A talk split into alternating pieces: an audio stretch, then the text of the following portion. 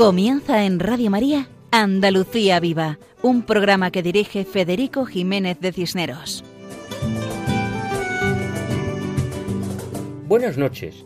Empezamos nuestro programa con unas palabras de petición al Señor, pidiendo su ayuda en estos momentos tan complicados para la vida de todos los andaluces, de todos los españoles y de todos los hombres del mundo. Una vez más, deseamos todo tipo de bendiciones sobre nuestros queridos oyentes reciban un saludo muy cordial de todo el equipo que formamos quienes hacemos este programa, Andalucía Viva, dentro de la programación de Radio María. Este es un programa quincenal, de una hora de duración que se emite los lunes alternos a la una de la madrugada, que son las doce de la noche en las Islas Canarias. Y como es habitual, antes de comenzar el programa, recordamos cómo pueden contactar con nosotros. Lo más sencillo es el correo electrónico con la dirección andaluciaviva@radiomaria.es. Correo que repetiremos al final del programa. Comenzaremos mencionando las secciones que componen nuestro programa de hoy. En primer lugar, José Rubio Ortiz nos recuerda que este año conmemoramos el cuarto centenario del escultor Juan de Mesa, autor de imágenes de gran devoción popular. Después contamos con la colaboración del grupo de música católica Mabelé.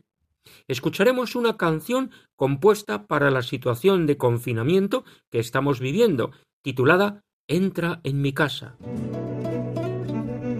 Y a lo largo del programa escucharemos otras canciones del mismo grupo Mabelé. Nuestra colaboradora María José Navarro nos lee un poema dedicado a la primavera y compuesto por la religiosa carmelita descalza Lucía Carmen de la Trinidad del convento de Antequera. En la sección Nombres Cristianos, nuestro colaborador Juan José Bartel Romero nos explicará hoy el municipio de Santa Eufemia, en la diócesis y provincia de Córdoba. Pasaremos después a la sección dedicada a los conventos y monasterios, titulada Al otro lado del torno. En esta ocasión, Ismael Yebra Sotillo nos hablará de cómo viven esta situación de confinamiento las monjas de clausura. Posteriormente escucharemos la sección dedicada a nuestras cooperativas, con nombre propio. Juan Jurado Ballesta nos hablará de la cooperativa dedicada a San José, en la Puebla de Cazalla, diócesis y provincia de Sevilla. En la sección titulada De lo humano a lo divino, dedicada a la canción con mensaje, a la canción que eleva nuestro espíritu, nuestro colaborador Paco Fabián nos canta De la misa la mitad. Y en la sección dedicada a personas que han destacado en el amor a Dios y la entrega a los demás, los amigos fuertes de Dios, hablaremos hoy del impagable trabajo, aunque callado y silencioso, que están haciendo los cristianos frente al coronavirus. Antes de que el gobierno tomara medidas, la Iglesia ya estaba volcada para evitar el contagio y frenar la pandemia. Todo esto en nuestro programa de hoy titulado Andalucía Viva, dentro de la programación de Radio María. Adelante, siempre adelante.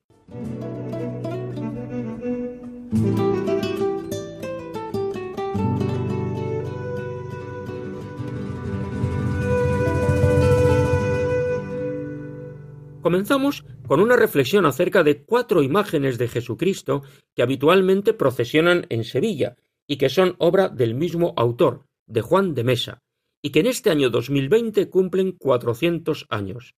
Nos lo explica José Rubio Ortiz. Adelante, José.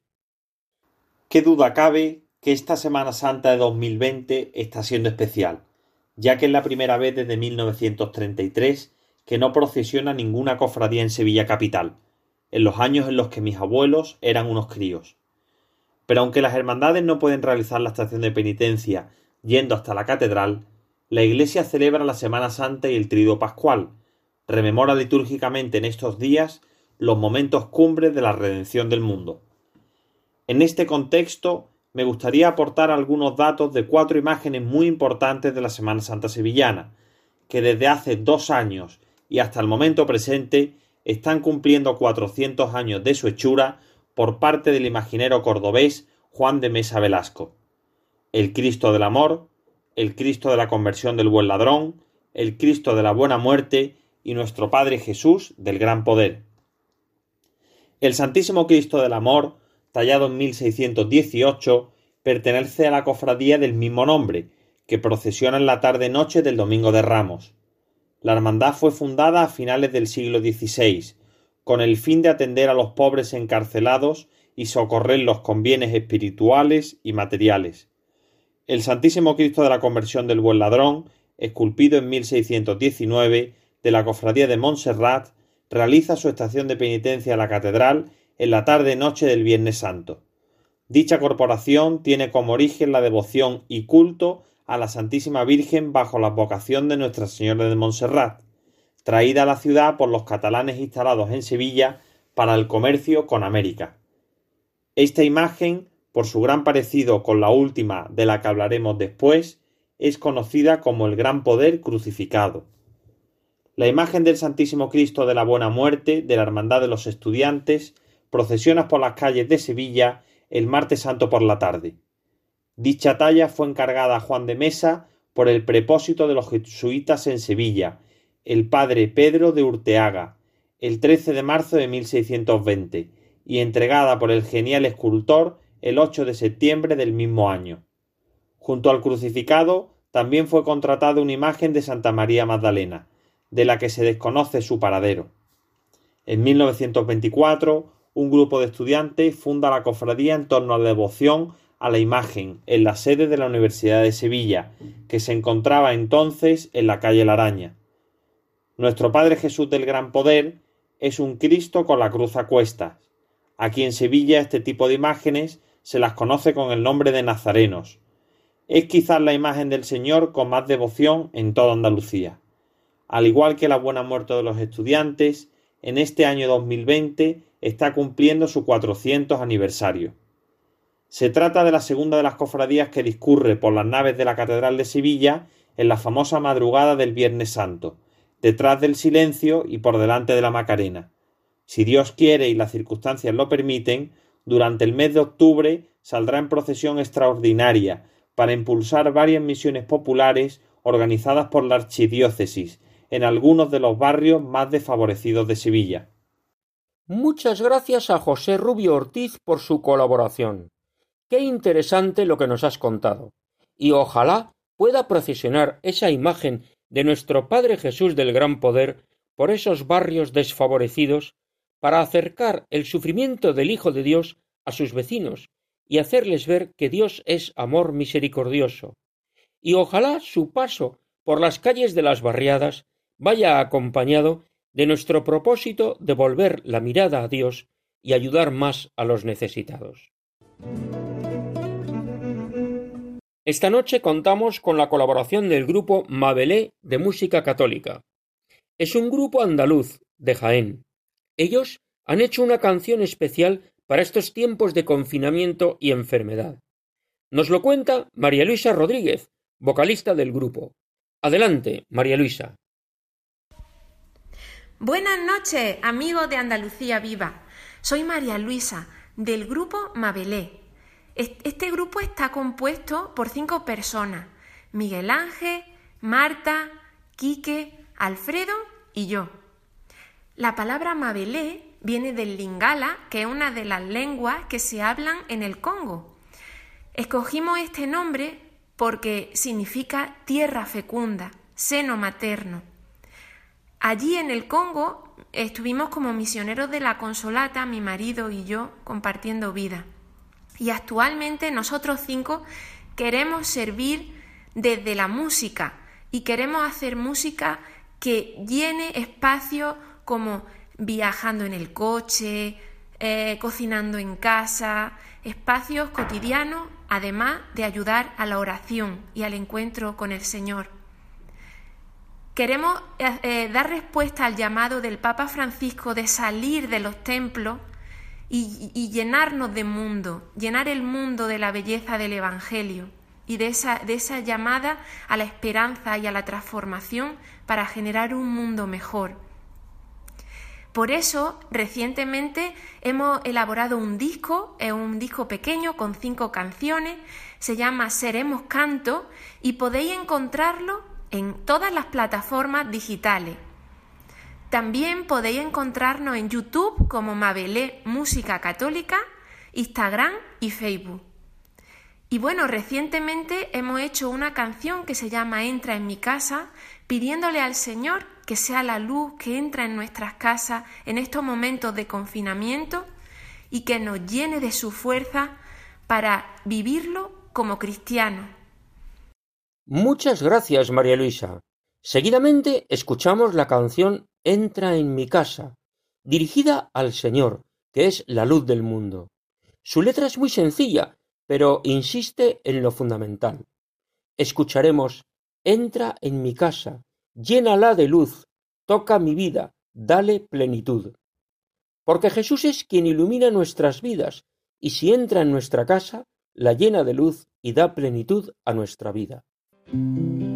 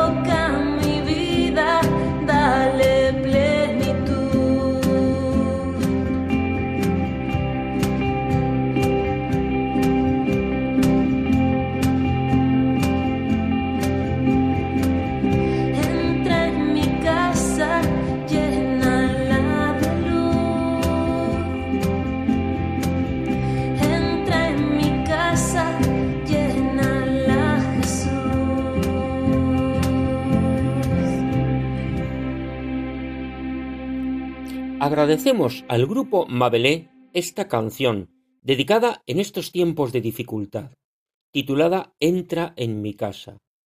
Y nos quedamos con la idea de que si dejamos que Jesús entre en nuestra casa, en nuestra vida, puede cambiarla y darle plenitud. Seguimos adelante con el programa. Desde hace varias semanas viene circulando por las redes un poema escrito por una religiosa carmelita del convento de Antequera, dedicada a la primavera, a esa primavera tan especial de este año. Agradecemos a las religiosas del convento las facilidades que nos han dado para poder escuchar el poema, cuya autora es la religiosa Lucía Carmen de la Trinidad. Escuchamos el poema con la voz de nuestra colaboradora María José Navarro. Si sabrá la primavera que la estamos esperando, si se atreverá a cruzar nuestros pueblos despoblados, colgando en nuestros balcones la magia de sus geranios, si dejará su sonrisa esculpida en nuestros campos, pintando nuestros jardines de verde, de rojo y blanco, si sabrá la primavera que la estamos esperando. Cuando llegue y no nos vea ni en las calles ni en los barrios, cuando no escuche en el parque el paso de los ancianos o el bullicio siempre alegre de los chiquillos jugando, si creerá que equivocó la fecha del calendario, la cita que desde siempre la convoca el mes de marzo, si sabrá la primavera que la estamos esperando. Cuando estalle jubilosa llenando de puntos blancos los almendros, los ciruelos, los jazmines, los naranjos, y no vea que a la Virgen la preparan para el paso, que se ha guardado el incienso, el trono, la cruz y el palio, y que Cristo, igual que todos, está en su casa encerrado, y no lo dejan salir ni el jueves ni el viernes santo. ¿Pensará la primavera que tal vez se ha equivocado? ¿Escuchará los lamentos de quien se quedó en paro, de quien trabaja a deshoras por ayudar a su hermano, de aquel que expone su vida en silencio y olvidado? ¿Escuchará cada noche los vítores, los aplausos que regalamos con gozo al personal sanitario? Pensará la primavera que tal vez se ha equivocado y colgará sus colores hasta la vuelta de un año. Si sabrá la primavera que la estamos esperando, que se nos prohíbe el beso, que está prohibido el abrazo, el corazón, sangre y fuego, el corazón desangrado. Si sabrá la primavera que ya estamos soñando, asomados al balcón, a la esperanza esperamos, como nunca que ella vuelva y nos regale el milagro de ver florecer la vida que hoy se nos va de las manos. Bienvenida primavera, hueles a incienso y a ramos, con tu traje de colores y los cantos de tus pájaros. Ven a pintar de azul cielo esta tierra que habitamos. ¿No sentís que en este mundo algo nuevo está brotando, si será la primavera que está apresurando el paso. Agradecemos a María José Navarro la lectura del poema dedicado a la primavera, escrito por la religiosa Lucía Carmen de la Trinidad, del convento carmelita de Antequera, y agradecemos las facilidades proporcionadas por la comunidad. Escuchamos otra canción del grupo Mabelé. Ellos participaron en la gala de los veinte años de esta radio, de la radio de la Virgen, de Radio María, y en su intervención propusieron algunas ideas sacadas de las letras de las canciones. Quedémonos con una idea que decía Al pecho llevo una cruz y en mi corazón lo que dice Jesús. Al pecho llevo una cruz y en mi corazón lo que dice Jesús. Se trata de vivir lo que anunciamos, que llevar la cruz al pecho nos ayuda a vivir lo que Jesús nos dice. Y en aquel entonces terminaron su intervención con la canción Seremos canto. Es un canto a la esperanza. Ahora la escucharemos.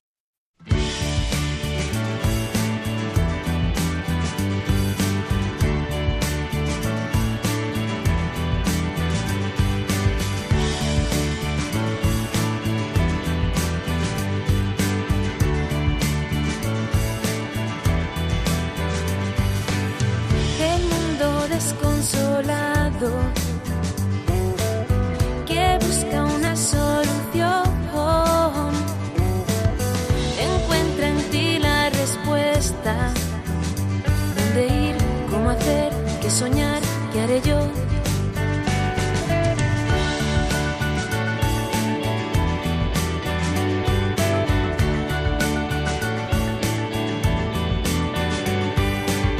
Gentes que llevan tu estás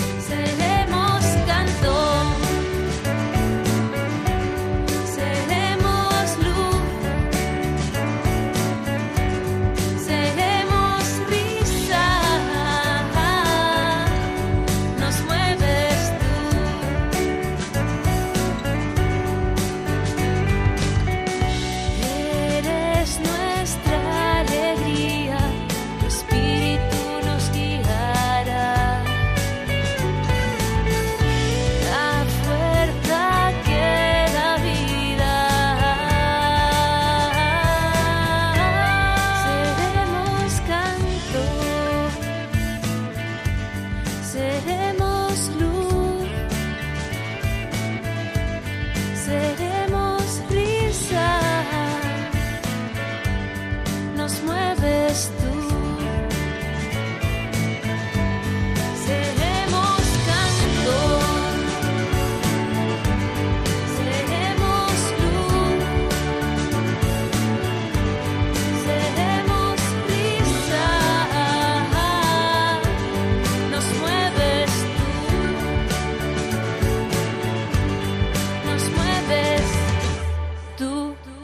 Hemos escuchado Seremos Canto del grupo Mabelé y nos han repetido que seremos canto, seremos luz. Nos mueves tú, Señor, eres nuestra alegría, tu espíritu nos llevará. Nos mueves tú, Señor. Continuamos nuestro programa con la sección Nombres Cristianos. Hoy Juan José Bartel Romero nos acercará al municipio de Santa Eufemia, en la diócesis y provincia de Córdoba. Escuchamos a Juan José. Hola amigos de Radio María. Hoy nos acercamos a la primera población con nombre cristiano en el reino de Córdoba, Santa Eufemia, que aparece con topónimo cristiano en fechas inmediatas a su conquista. El origen de su nombre es difícil de precisar. Algunos investigadores lo atribuyen a la posible presencia de un núcleo mozárabe en la población a la que denominarían con este nombre, siendo aceptado el mismo por Alfonso VII a la hora de su conquista. Otros creen que lo impuso directamente el rey, al ser un nombre muy, muy repetido por las mesnadas gallegas en estos años de avance reconquistador. Por el contrario, la tradición oral de Santa Eufemia, muy arraigada entre la población, atribuye este nombre al hecho de que treinta y tres caballeros italianos, integrantes de las huestes del monarca castellano y naturales de la región de Calabria, lugar de fuerte veneración de esta santa, fueron los que, arengados por el propio rey al grito de Santa Eufemia, tomaron por asalto el castillo apoderándose de la villa y dándole dicho nombre. De hecho, a los naturales de Santa Eufemia se le denomina con el gentilicio de calabreses, y la Hermandad de la Santa es el fiel reflejo de esta tradición. Destacaremos en la localidad la iglesia de Nuestra Señora de la Encarnación, que es un conjunto morisco mudéjar de recia fábrica y albañilería de piedra y ladrillo rojo del lugar. Su construcción se encuadra en la primera mitad del siglo XIV. Resaltaremos el arco de entrada del ábside presbiterial de yeserías mudéjares de la época. A unos cinco kilómetros en dirección este de la población, a la vera del río Guadalmez, se encuentra la pequeña ermita de Santa Eufemia, patrona de la población, construida según la tradición en el lugar en el que acamparon las tropas de Alfonso VII antes de la conquista de la misma. La ermita, de sencilla construcción, es de una sola nave, con dos arcos fajones apuntados, de ladrillo con arranque sobre pilares de piedra y hacia el exterior gruesos contrafuertes. El domingo de resurrección, la localidad celebra a su patrona Santa Eufemia. Con ella se organiza la llamada Romería de la Santa, su hermandad recuerda por la estructura y organización su origen medieval y militar. Está compuesta, compuesta por treinta y tres hermanos que se estructuran jerárquicamente. Tras la misa se organiza la romería que se dirige a la ermita de la Santa situada en el paraje llamado del Donadío. Tenemos que resaltar otra ermita, la ermita de la Virgen de las Cruces, situada en el paraje de Valdefuentes, a medio camino entre las poblaciones de Santa Eufemia y El Guijo donde se levanta esta pequeña ermita reconstruida sobre las ruinas de una anterior construcción del siglo XIV. Su aspecto actual data de 1898, año en el que la marquesa de Torrecilla cedió al entonces alcalde de Santa Eufemia y al párroco don Martín Caballero Atalaya un pedazo de terreno en el quinto El Cubillo, lugar donde se ubica esta ermita, para el servicio y expansión de la misma.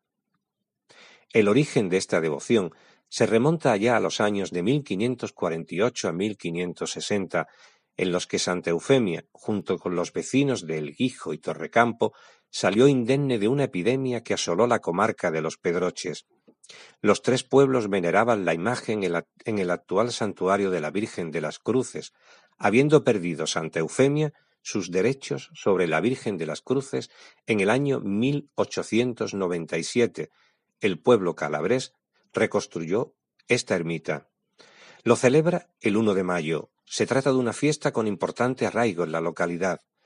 La crecida del río en aquel tiempo y la inexistencia del actual puente hizo que los calabreses no pudieran cruzar el río y asistir a la romería del 1 de mayo ese año, ese año de 1897, circunstancia que les hizo perder sus derechos sobre la misma. Ante esta situación, construyeron su propia ermita, lugar donde en la actualidad rinden culto a esta Virgen cada primero de mayo. La Hermandad de la Virgen de las Cruces es la mayor hermandad de esta localidad. Los festejos comienzan el 30 de abril, con pasacalles, tradicional convite para los hermanos, continuando el 1 de mayo con las procesiones de salida y entrada de la Virgen y su romería. Es de destacar la singularidad y extraordinaria belleza de la procesión de retorno de la Virgen al anochecer por las calles de esta localidad, así como las cruces adornadas por flores en los patios y rincones de la localidad. Otra fiesta popular es la de San Blas, que se celebra en la mañana del día 2 de febrero. También los hermanos de San Blas llaman a sus compañeros cantándoles la aurora. Por la noche se encienden candelas a las puertas de los cuatro hermanos de cargo, los cuales dan el tradicional convite.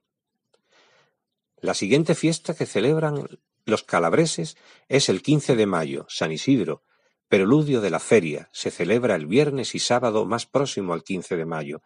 A la mañana siguiente las calles de Santa Eufemia son ocupadas por carrozas tiradas por tractores decoradas con mil colores por mujeres y niños. La Hermandad de San Isidro es la hermandad más joven de la localidad, creada en la década de los años noventa. Y por último, la Feria de San Pedro, que es el santo patrón de Santa Eufemia, junto con la Santa, nombre con que los lugareños identifican y rinden culto a Santa Eufemia, durante los cuatro días próximos al 29 de junio. Ahí celebran todo tipo de actividades festivas, entre las que destacan los encierros de vaquillas, concursos y verbenas. Y hasta aquí nuestro recorrido de hoy por este pueblo cordobés con nombre cristiano. Hasta el próximo día, amigos de Radio María. Muchas gracias, Juan José Bartel Romero, por tu explicación. Qué interesante resulta conocer la devoción a la Santa, con su hermandad, ermita y romería, precisamente el domingo de resurrección, la fiesta principal para los cristianos.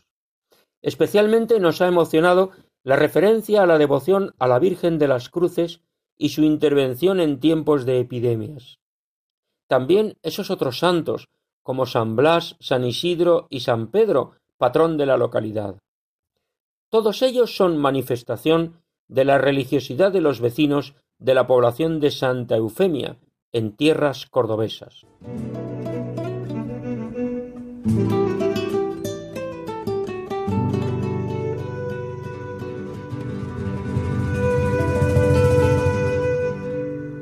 Pasamos a la sección al otro lado del torno, para conocer mejor la vida monástica. En el programa de hoy escuchamos a Ismael Yebra Sotillo, quien nos habla de cómo viven el confinamiento las monjas de clausura, y en concreto las de Sevilla. A veces pensamos que viven ajenas al mundo, pero conocen bien todo lo que pasa fuera, y trabajan y rezan para mejorar el mundo. Adelante, Ismael. Pensar en la necesidad de confinamiento en casa dictada por las autoridades Parece una paradoja cuando la aplicamos a un convento de clausura. Se tiene la impresión de que allí se lleva ese régimen durante todo el año y que por tanto en nada afectará a la vida contemplativa. Pero no es así. Las monjas que habitan los monasterios y conventos de nuestra archidiócesis no están ajenas al resto de la sociedad, no viven en un mundo aparte sin interesarse por lo que ocurre en la calle. Antes, al contrario, Doy fe de que están al día de las necesidades sociales, ofrecen sus oraciones y su esfuerzo para el bien de los demás y en la medida de sus posibilidades están siempre ahí, aunque parezca que están escondidas y atrapadas detrás de una reja. En estos días de silencio en los que el tráfico y los ruidos de la vida cotidiana han dado paso a una situación tan especial como desconocida, es posible oír los cánticos y plegarias de las monjas de clausura que si siempre están unidas al resto de la humanidad, ahora lo están más que nunca, sabedoras de que Dios escucha a sus hijos como en repetidos pasajes evangélicos se nos recuerda. Pedid y se os dará, llamad y se os abrirá, y el Padre que está en los cielos no hará oídos sordos a nuestras peticiones.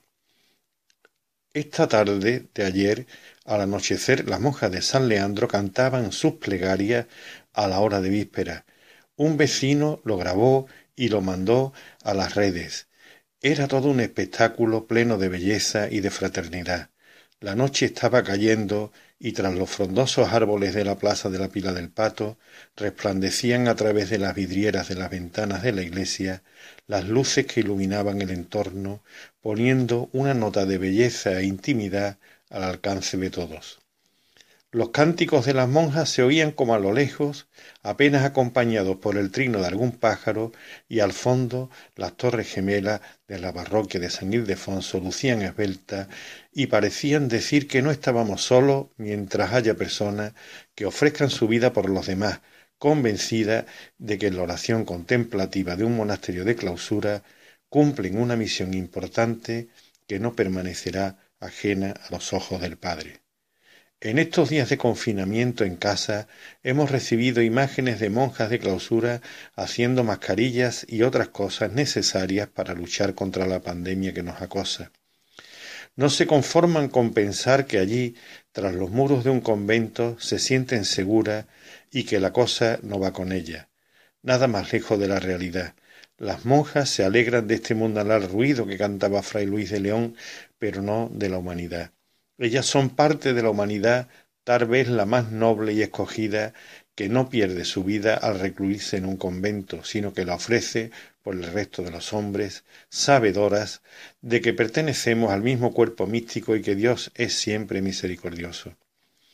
Todo pasará, y el coronavirus será un recuerdo de que algunos aprenderán en tanto que otros seguirán con sus ambiciones y sus apetencias materiales, y entonces ellas seguirán ahí dando gracias a Dios y evangelizando, sin necesidad de salir a la calle.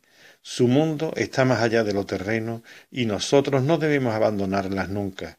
Son la parte mejor de la sociedad, la que siempre está ahí por encima de cuestiones materiales y ambiciones mundanas.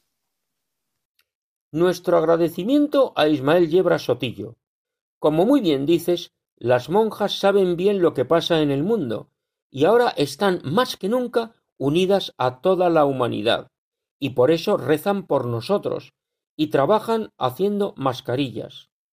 Quiera Dios que esta situación transforme nuestros corazones y los haga más cercanos al amor de Dios y a las necesidades de los demás. Muchas gracias y hasta la próxima colaboración.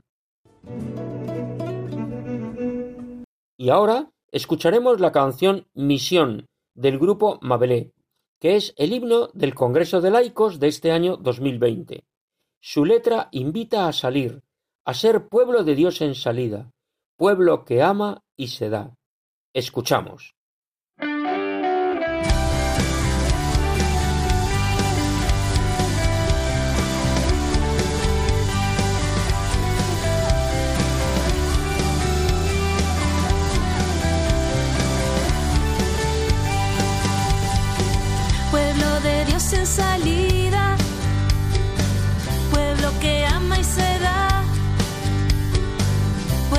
Siembra la tierra, pueblo que quiere alumbrar.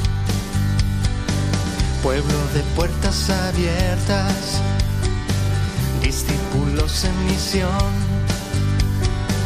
llevamos el Evangelio, sueño de un mundo mejor.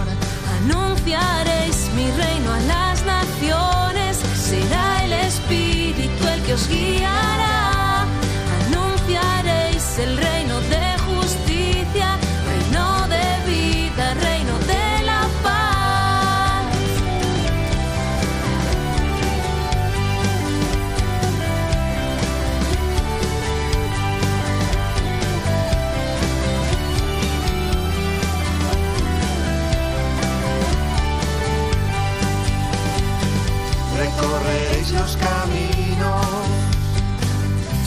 caricia al andar de la mano de María, viviendo en comunidad.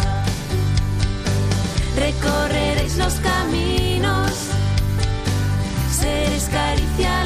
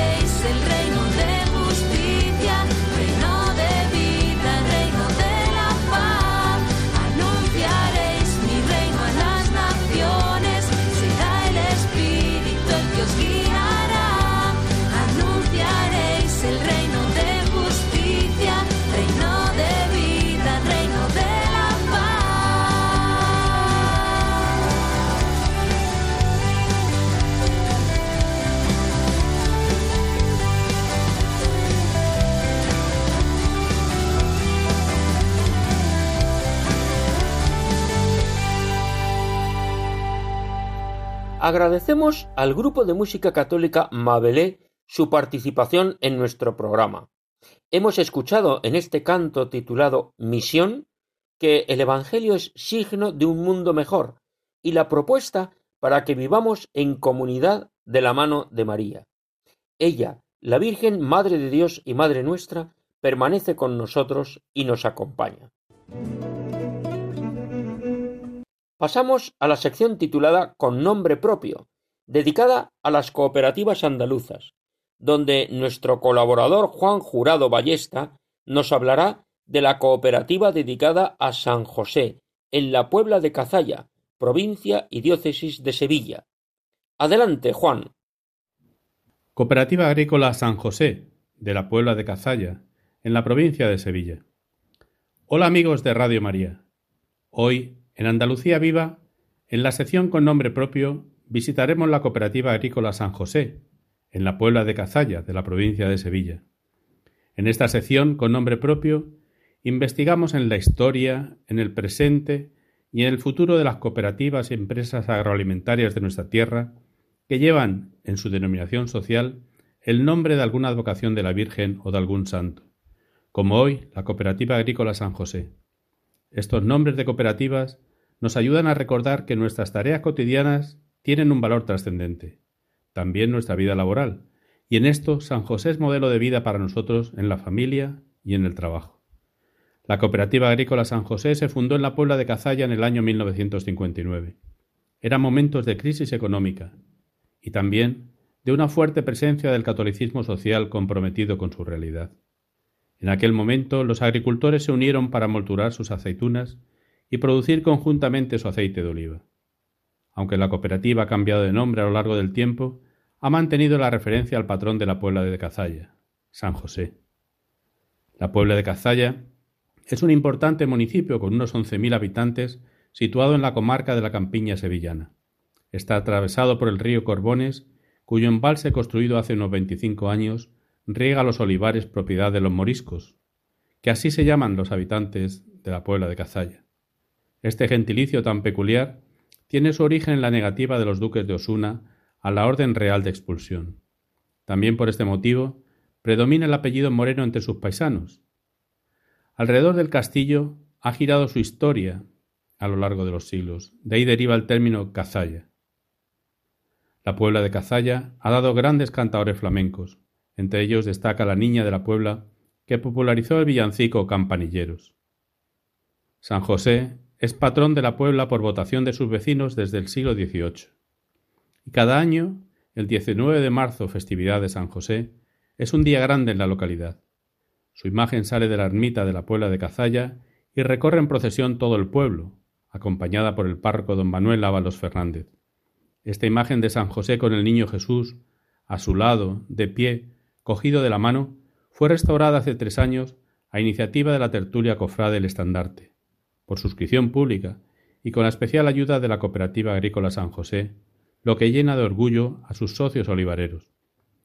Durante estos sesenta años, la cooperativa ha crecido en número de socios, hasta alcanzar los 1.600 agricultores, en capacidad, con depósitos de acero inoxidable para 5 millones de kilos de aceite de oliva, y en nuevas secciones, la de cereal con capacidad para 10 millones de kilos, la de aceituna de mesa con fermentadores para más de 9 millones de kilos de aceituna, y se han creado otros departamentos técnicos y de asesoramiento a los socios. El nivel logrado por la Cooperativa Agrícola San José ha permitido enfrentarse a un nuevo reto.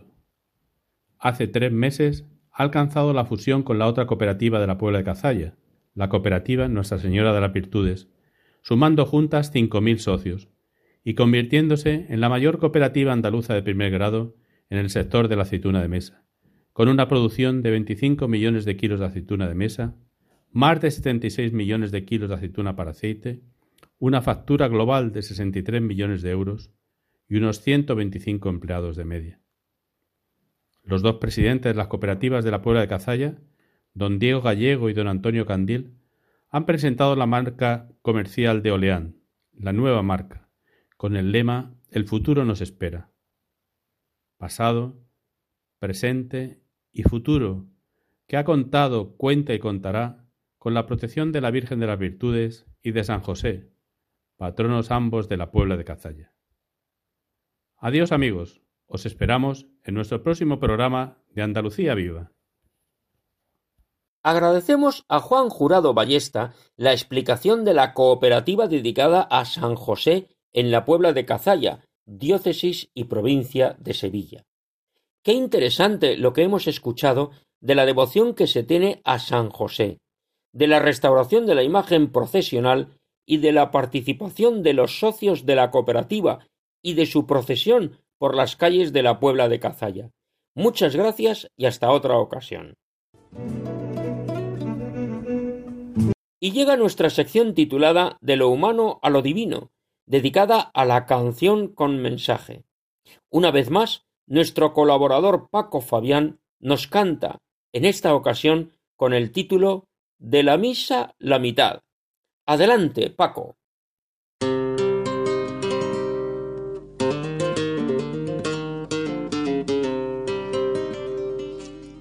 Apreciados amigos de Radio María, muy buenas noches. Para nuestra sección de hoy, de lo humano a lo divino, he escogido un tema impresionante que Rafa González Serna lanzó en el 2001 con el título de La Misa, la mitad. En más de una ocasión, solo o acompañado, suelo pasear por Sevilla haciendo el recorrido que nos describe esta canción y que es muy emotivo. Vamos con ella.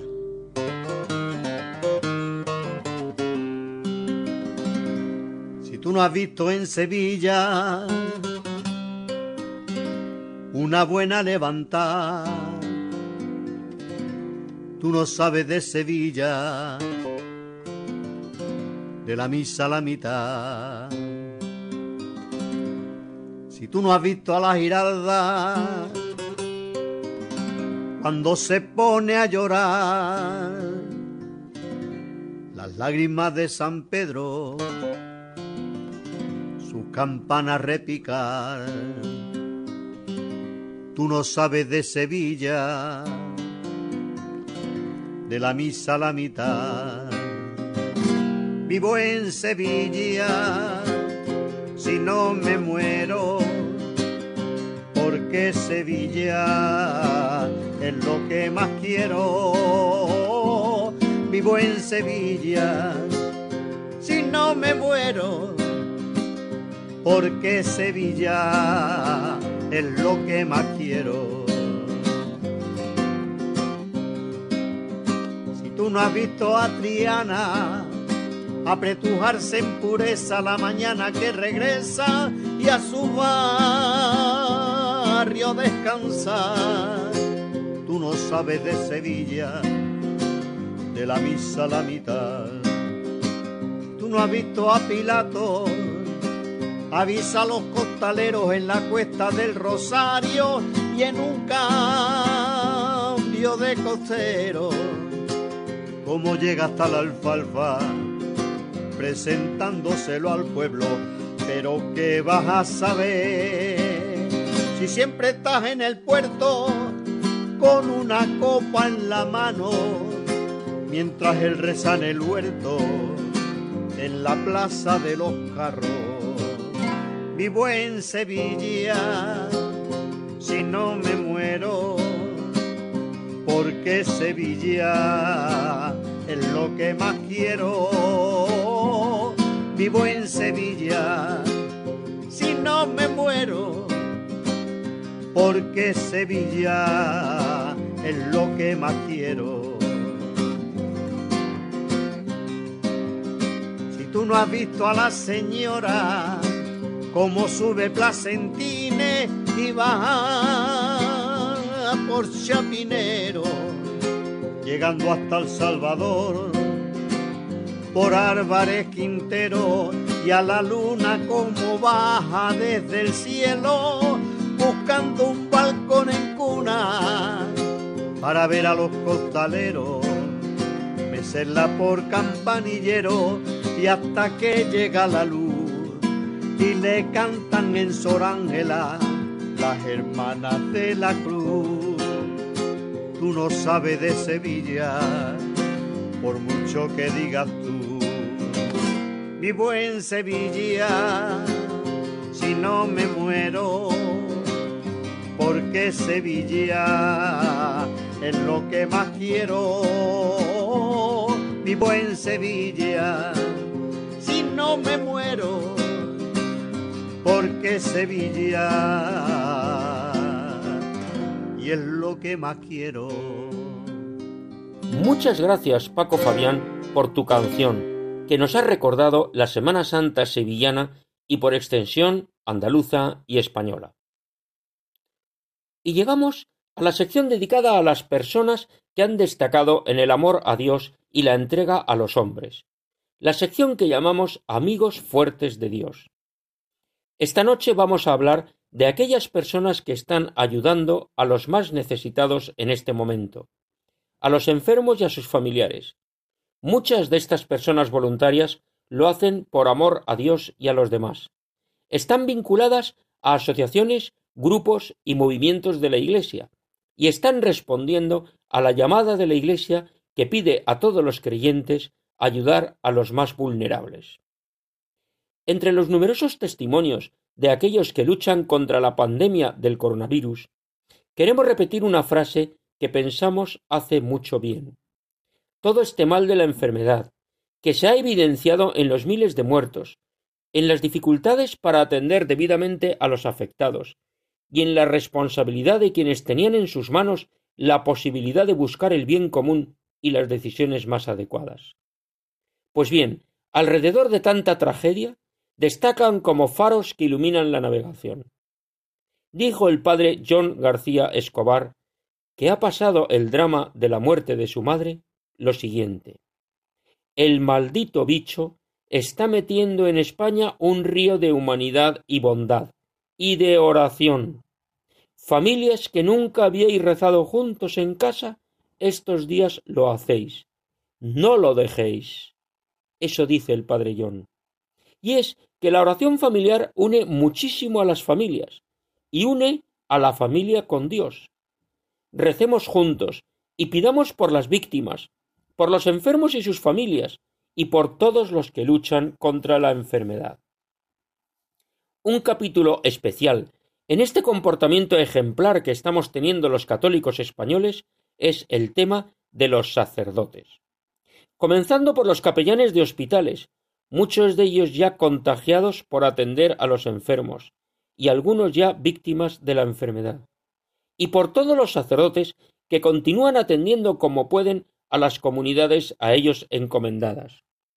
Difícilmente podíamos imaginar la cantidad de canales de vídeo que iban a transmitir tantos actos litúrgicos, la cantidad de mensajes llenos de fe, de esperanza y de amor que circulan por Internet. Desde el primer momento, desde comienzos del mes de febrero, antes de que el gobierno tomara medidas, la Iglesia y los católicos españoles se destacaron en la ayuda a combatir la enfermedad. En primer lugar, con oraciones. En segundo lugar, ofreciendo instalaciones, edificios tales como seminarios y residencias por si hacía falta instalar hospitales. En tercer lugar, fabricando mascarillas y material sanitario. Y en este asunto han destacado las comunidades de religiosas, las hermandades y cofradías, los grupos más diversos. En cuarto lugar, atendiendo a los pobres y necesitados, que son un grupo especialmente vulnerable y siguen procurando ayuda material y espiritual, guardando las medidas sanitarias. En esa atención a los más vulnerables destacan los grupos de voluntarios que ayudan a las personas que viven solas haciéndoles la compra, oyendo a la farmacia o hablando por teléfono para que se sientan acompañados y experimenten la presencia de Dios. Como han dicho muchas veces, los creyentes somos el rostro, las manos y los pies de Jesucristo. Y nuestro testimonio es fundamental para acercar a todos el amor de Dios. Ya en el siglo XVI, San Juan de Ávila, conocido como el apóstol de Andalucía, decía Sepan todos que nuestro Dios es amor. Sepan todos que nuestro Dios es amor. Los católicos españoles tenemos que estar muy contentos de todo lo que estamos haciendo. Ha sido un trabajo lleno de responsabilidad, de entrega y de sacrificio. miramos a Jesucristo en la cruz y encontramos la fuerza para seguir ayudando. Por eso, hoy en nuestro programa queremos mencionar en general toda la magnífica, extraordinaria e impagable labor que desarrolla la Iglesia y que protagonizan los católicos para hacer frente a la epidemia. Abiertos a todos, proponiendo y nunca imponiendo, ayudando a todos sin distinción de edades, razas, sexo o creencias. La labor de la Iglesia ha sido y es ejemplar, y se adelantó a las medidas sanitarias porque nadie sabíamos lo que podía venir, y por eso, por prudencia, la Iglesia tomó medidas antes que nadie. Por prudencia, virtud cardinal. Agradecemos a todos, los capellanes, médicos, sanitarios, personal de limpieza, conductores, militares, policías y guardias civiles, repartidores, comerciantes, agricultores, ganaderos, pescadores, maestros y profesores, religiosas que atienden a ancianos, niños, enfermos y necesitados, y ese largo etcétera de personas que siguen trabajando para vencer el mal a fuerza de sembrar el bien. Sobre la labor de la Iglesia en Andalucía frente al coronavirus, tenemos centenares de testimonios que evidencian la labor callada y silenciosa, pero eficaz, por aquello de que el bien no hace ruido y el ruido no hace bien. Si tenemos posibilidad, compartiremos algunos testimonios con nuestros oyentes en los próximos programas. Queridos oyentes, estamos terminando el programa de hoy. Antes de despedirnos, les repetimos nuestro correo electrónico para que puedan comunicarse con nosotros. Pueden escribirnos a la siguiente dirección andaluciaviva@radiomaria.es y les contestaremos con mucho gusto. Agradecemos todas las sugerencias. Desde Andalucía, tierra de acogida, tierra de María Santísima, reciban un saludo muy cordial de corazón de todos los que hacemos este programa con el objetivo y la ilusión de dar a conocer todo lo bueno que es mucho y sólo lo bueno que tenemos en Andalucía. Y tras esta despedida por hoy, les invitamos a que continúen con la sintonía de Radio María. Hasta el próximo programa, si Dios quiere.